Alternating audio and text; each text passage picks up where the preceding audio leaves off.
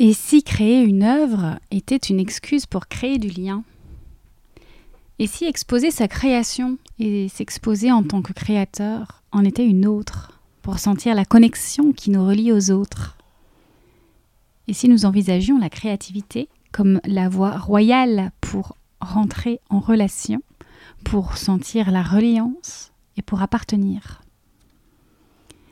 Se connecter est un mot devenu banal avec les réseaux sociaux, où l'on se connecte bien souvent sans jamais interagir.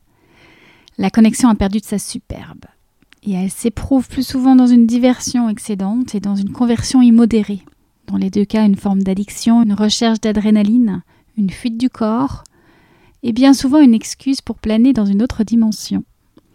Cela dit, on ne peut pas nous le reprocher car il est plus que probable que nous soyons précisément là, sur Terre, pour faire l'expérience de la connexion. Et donc forcément, nous sommes amenés à vivre ces extrêmes et à nous y perdre parfois, avant de retrouver un équilibre. Et j'ai pu remarquer que cet équilibre se trouve une fois de plus dans l'art et dans la création.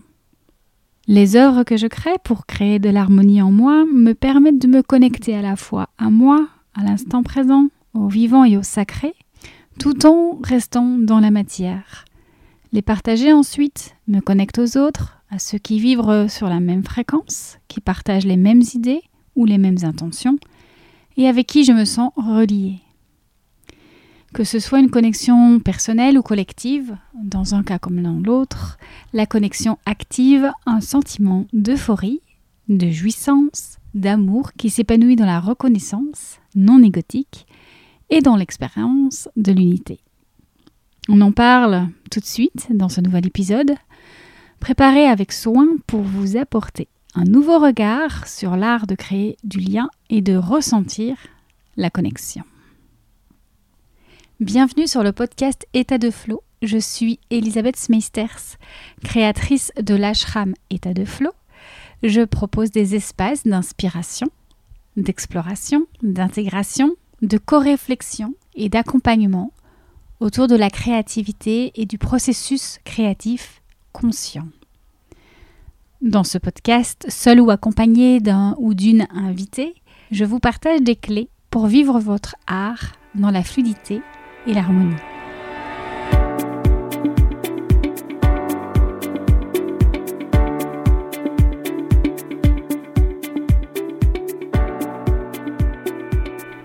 La recherche de connexion et d'unité explique combien je peux souvent trépigner d'impatience à l'idée de me connecter aux autres, que ce soit au moment de rejoindre un groupe d'amis, de présenter une offre ou de partager une œuvre.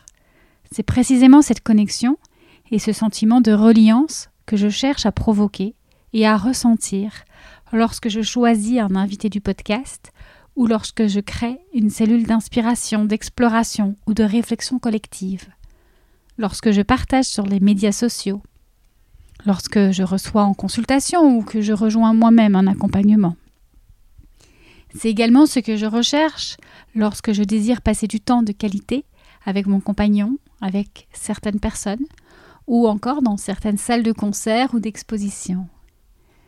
Vous l'avez peut-être ressenti dans une église ou lors d'une discussion avec un voisin ou un commerçant. Ça n'a pas besoin d'être un lieu ou un moment rare ou extravagant. Ce qui va faire que la magie opère, c'est notre qualité de présence et de cohérence. Cohérence entre nos valeurs et nos interactions, et notre ouverture à accueillir ce qui est et ce qui s'offre à nous, sans expectation, sans attente précise. Finalement, c'est notre capacité à nous émerveiller sans rechercher le contrôle, notre capacité à nous laisser surprendre, qui va être euh, l'élément déclencheur de la connexion. Le contrôle, à l'inverse, asphyxie la découverte et la connexion. Et d'ailleurs, quand cette connexion n'a pas lieu, alors que je l'attends, quand je ne ressens pas la magie du lien invisible qui nous connecte, quand la relation est platonique, factuelle, corporate, alors que je l'espère intime et accueillante, le regret peut m'envahir et à la place d'une chaleureuse connexion, je ressens une distance froide. Aussi la frustration peut venir réveiller certains états d'âme, jusqu'à parfois me faire dépérir dans les méandres de mes émotions si je n'en prends pas soin. À force, selon qu'elle me fasse ressentir l'existence ou l'absence de connexion, la joie ou la désolation, je classe mes expériences dans deux colonnes connexion, distance. Et tant que possible, je favorise les premières, évidemment, et j'évite les autres. Cependant, ce n'est pas forcément une bonne idée, car j'offre finalement de moins en moins d'occasions à ces dernières de me surprendre et de m'apporter ce à quoi j'aspire. Et je donne à l'autre, dès lors, le pouvoir de me sentir vivant ou mort. Si je parle en jeu, je ne doute pas une seconde que vous vous reconnaissez dans ce que je décris là. Mon histoire est certes intime, mais elle n'est pas moins universelle. Si nous prenons un peu de recul à ce moment-là, nous réalisons que cette recherche d'extase dans une expérience vécue à deux ou en groupe nous fait oublier que c'est une sensation que nous pouvons également connaître dans une connexion à nous-mêmes et au divin.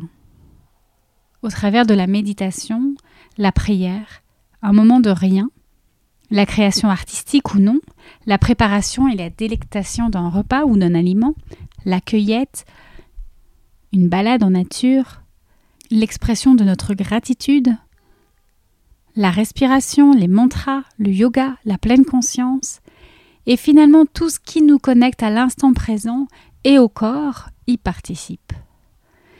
L'abstinence digitale, le jeûne et la mise en place d'un rituel nous mènent également vers cet état de connexion. Et puis l'écoute active, s'intéresser sincèrement à la personne qui nous raconte son histoire, être pleinement présent, et le contact, le contact des yeux, des corps, les hugs. Faites l'expérience de regarder dans les yeux et de serrer les gens contre votre cœur. Sentez comme cela vous emplit et vous connecte réellement à l'autre. À l'instant où l'on se rappelle de toutes ces occasions possibles, nous sommes bénis et nous récupérons notre pouvoir et la connexion, le sentiment de reliance et d'unité. Nous ressentons l'amour. Fondamentalement, nous tentons tous de créer une connexion. Cela n'est pas réservé aux artistes et aux passionnés d'art, même si nous le verrons plus loin, ils sont avantagés. C'est le cas de l'enfant qui sourit à ses parents occupé à lui passer un savon, non par affrontement, mais par désir de maintenir le contact. C'est le cas des parents qui tentent de renouer le contact justement avec leur ado qu'ils ne comprennent plus. Des amoureux qui ne sont pas sur la même longueur d'onde sur un sujet sensible, ou qui se retrouvent après des journées sur des fréquences différentes. C'est le cas d'un médecin ou d'un parent avec son patient ou son enfant atteint d'autisme d'un enfant face à son parent Alzheimer ou tout simplement trop occupé avec ses préoccupations. Même pour une personne sensible et introvertie qui semble associable, il est généralement insoutenable de rester séparé et il est naturel de chercher à se connecter aux autres. Et même pour cette personne, il est possible de se réjouir et d'aimer ça. Même ceux qui prétendent le contraire.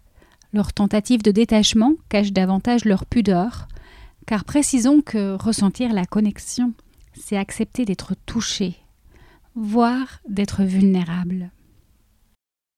Finalement, les plus sensibles d'entre nous seront mieux préparés à ressentir la connexion, l'empathie étant la porte d'accès privilégiée à la connexion. Je vais y revenir. Il suffit de voir le succès des réseaux, les réseaux sociaux, professionnels, amicaux et même familiaux, avec la joie de la généalogie, pour se rendre compte de la place accordée à la connexion dans nos vies. Chacun à notre mesure, nous espérons entrer en lien avec des personnes qui nous ressemblent et qui nous révèlent des parts de nous, les plus lumineuses de préférence. Au fond, nous sommes tous en recherche, en quête d'amour et de reliance, en quête de connexion. Nous recherchons tous à faire à nouveau l'expérience de l'unité et de l'amour inconditionnel, tel que nous le connaissions avant d'arriver sur Terre. Observons toutefois que, comme tout, la recherche de connexion a son revers. C'est en effet parce que l'on veut ressentir cet amour, cette connexion à l'unité perdue pendant l'enfance, au cours de notre évolution, de notre éducation et de nos expériences de vie, que le risque est grand de tomber dans l'addiction. L'addiction de l'alcool, de, de, la drogue, les réseaux sociaux, dans la dépendance affective ou sous l'emprise d'une secte ou d'autres formes de manipulation. Je vous invite à observer vos désirs de connexion dans vos relations, dans vos aspirations et vos créations et à mettre de la conscience sur la manière dont vous y répondez. Et si vous vous surprenez à courir après la connexion via un élément extérieur, souvenez-vous que vous avez toujours accès à cette connexion depuis l'intérieur. Et même quand vous vous trouvez finalement dans un moment d'ennui, un temps de rien, au lieu de le fuir en tentant de remplir ce vide apparent, cherchez à le percevoir comme un vide plein et à voir comment il peut être l'occasion de vous nourrir et de ressentir la connexion. En particulier, j'ai remarqué que deux expériences me permettent de me connecter à la fois à moi, aux vivants et aux autres, sans passer par les extrêmes de l'un ou de l'autre, et m'évite finalement la frustration, c'est la créativité et l'inspiration. Je crée depuis moi et j'expose ensuite mon œuvre au regard des autres, et je m'inspire des autres, je me connecte à eux et je me nourris à l'intérieur. Alors que j'entre en relation avec l'œuvre et ou avec l'artiste, je me sens reliée et appartenir à une forme de tribu, en liaison secrète. Car la plupart du temps, la connexion par l'inspiration est en effet une relation secrète, une forme de crush gardée pour soi. Bien qu'aujourd'hui, suivre le compte d'un artiste sur les réseaux sociaux et aimer ou commenter une publication soit une forme de déclaration et une façon de créer du lien, l'artiste ignore totalement l'intensité de la connexion que nous vivons de notre côté. Il ignore à quel point nous nous sommes reconnus dans ses textes, ses réponses à une interview ou dans son histoire. Il n'a pas idée de notre sentiment de reliance, voire d'appartenance. Et ce même quand le contact est physique. Alors les moins pudiques d'entre nous tenteront de l'expliquer à l'artiste au détour d'un vernissage ou d'une dédicace, dans une lettre ou dans un message, sous une publication Instagram par exemple. Cependant, nous parviendrons rarement à aller au-delà de la surface. Et pour cause, parler ouvertement de la connexion que l'on ressent, c'est parler d'amour, c'est parler de sacré, de magie, de sentiment. C'est intime. Et nous ne pouvons finalement faire notre déclaration que quand la personne en face est ouverte à la recevoir et quand nous nous sentons suffisamment en sécurité. Petite parenthèse pour vous dire que là-dessus, certains élixirs floraux peuvent vous donner le courage de vous exprimer à cœur ouvert. J'ai toujours eu une grande facilité à me lier aux gens, à écouter leur histoire et à leur livrer la mienne malgré nos différences d'éducation, de personnalité ou de culture. Ma curiosité et surtout mon empathie m'ont beaucoup aidé à créer des liens. L'empathie, comme le dit très bien Kay Tempest, c'est ce souvenir que chacun a une histoire, une multiplicité d'histoires. Et c'est ce souvenir aussi de laisser assez de place aux autres pour qu'ils puissent raconter leur histoire avant de raconter la sienne. La différence ne me pose a priori pas de problème, puisque ce qui m'intéresse, c'est de découvrir ce qui nous connecte. C'est comme cela que j'ai développé finalement une grande qualité d'écoute et de présence. En revanche, là où la différence me sépare de mon interlocuteur et prend toute la place, c'est quand je ne parviens pas à établir une connexion avec lui. Quand la personne en face de moi est fermée, butée et préfère camper sur ses positions plutôt qu'établir et maintenir la connexion alors il n'y a pas d'espace pour moi, pas d'espace pour la rencontre, et il ne reste que la séparation et le jugement. En réalité, il ne reste que la peur. La peur d'être arraché à mes croyances, à mes convictions et à mes valeurs. La peur d'être lynché dans ce qui me rend unique. L'autre devient une menace et un camp adverse. Mon cœur se ferme, je m'isole et je me cramponne, tant bien que mal, à mon identité, réclamant mon individualité. J'ai pu observer Une des solutions, en tout cas, dans ce cas-là, est de s'ancrer dans nos valeurs intérieures et profondes, non pas de manière têtue, mais venir s'ancrer dans notre terre, creuser plus bas nos fondations pour pouvoir continuer d'observer et d'interagir avec ceux qui diffèrent, sans être déracinés pour autant. Par ailleurs, si nous cherchions ce qui nous connecte, plutôt que ce qui nous sépare, nous connaîtrions tous l'unité. Mais je reconnais que ce n'est pas là un exercice facile. Encore une fois, je crois profondément que la créativité et l'art sont une voie de reliance entre les hommes au-delà des différences. Ketempest prend un exemple frappant, celui de notre regard sur les SDF, ou plutôt notre absence de regard. Je cite Les quartiers UP et les sans-abri coexistent en s'ignorant royalement, dans une sorte d'hypocrisie, alors même que ces deux factions de l'humanité peuvent l'un comme l'autre être de fins amateurs de poésie, et ont bel et bien quelque chose en commun, de quoi établir une connexion. Cela dit, Ketempest rassure et précise, l'apathie est une réaction logique aux assauts de l'époque actuelle, afin d'y survivre, de conserver un semblant de santé mentale, de fonctionner, voire de s'épanouir, l'apathie devient même nécessaire. Ignorer la réalité, fermer les yeux sur certaines horreurs ou inégalités. Ce qu'il faut, c'est de l'équilibre entre empathie et apathie, entre connexion et déconnexion. L'idée n'est pas de choisir entre les réseaux sociaux et la méditation pour faire court, mais de mettre de la conscience sur ce que vous vivez, sur ce que nous vivons parfois inconsciemment, et de mettre en lumière les formes possibles que la connexion peut prendre. Par ailleurs, on a besoin d'alterner les formes pour nourrir toutes nos parts. Et la créativité, par sa capacité à nous connecter à soi, au vivant, à l'instant présent et aux autres, comme je le disais précédemment, bref, à l'amour, nous permet à la fois de sortir de nos dérives mentales et émotionnelles et de nos dépendances, et de créer du lien avec l'autre. Qu'il soit de la même tribu, la même couleur, la même éducation, la même sensibilité et peut-être même du même niveau d'éveil, ou non. La créativité encourage la connexion. Je l'ai cité plusieurs fois, je voudrais terminer en précisant que cet épisode est directement inspiré par Kate Tempest et ma lecture de son livre Connexion. Un tout petit livre à lire et à relire qui nous rappelle que sous la surface, nous sommes tous connectés.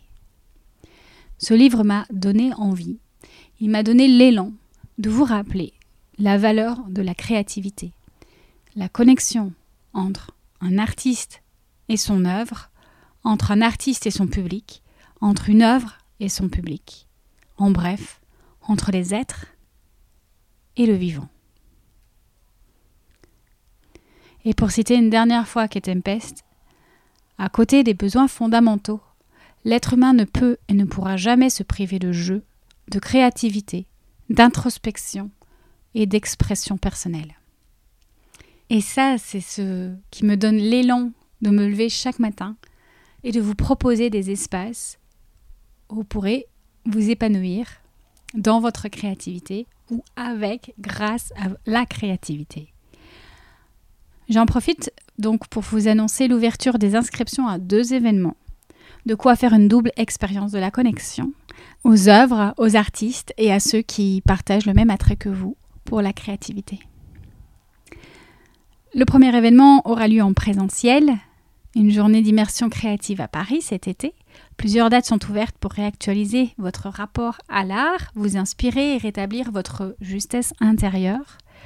Pour cette journée en présentiel, venez me voir directement en message privé sur les réseaux sociaux ou écrivez-moi par email à contact@étatdeflow.com. Le second événement aura lieu quant à lui en ligne avec la deuxième session de la cellule d'inspiration vibratoire et créative qui démarre le 4 juillet.